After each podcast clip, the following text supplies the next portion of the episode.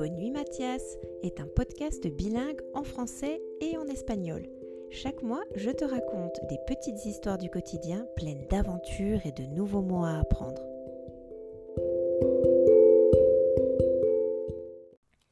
Le croqueur de couleurs. Un jour, un petit garçon curieux, et aussi un peu gourmand, se demanda quel goût pouvaient bien avoir les couleurs. Le petit gourmand prit la direction de la cuisine et se mit à ouvrir tous les placards et le réfrigérateur en quête de la première couleur qu'il allait déguster. Il débuta donc par la couleur rouge.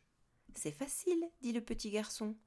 Pour commencer, je vais manger une délicieuse fraise et une tomate toute rouge et bien juteuse. Ensuite, le petit garçon décida de goûter les saveurs de la couleur orange orange comme la papaye et le potiron. En jus ou en soupe, il en conclut que c'était très bon. Vint le tour du jaune. Le petit croqueur fit une grimace lorsqu'il but le jus du citron. C'est acide. Je préfère la banane. Elle est bien plus sucrée, s'exclama-t-il. Quand arriva le tour du vert, le petit garçon resta perplexe. Le choix était grand entre tous les légumes concombre, épinards, courgettes ou brocolis. Une bouchée de chaque lui suffirent. Pour la couleur bleue, les choses se compliquèrent. Le petit goûteur de couleur se gratta la tête en se demandant ce qu'il pourrait manger de sa couleur préférée.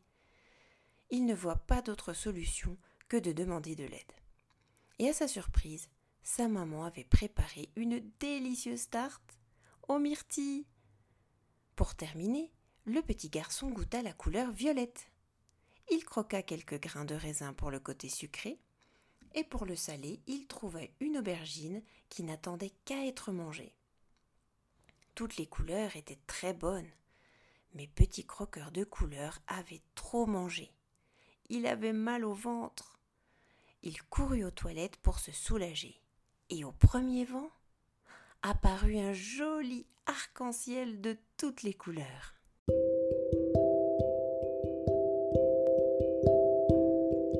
Merci d'avoir écouté cette petite histoire.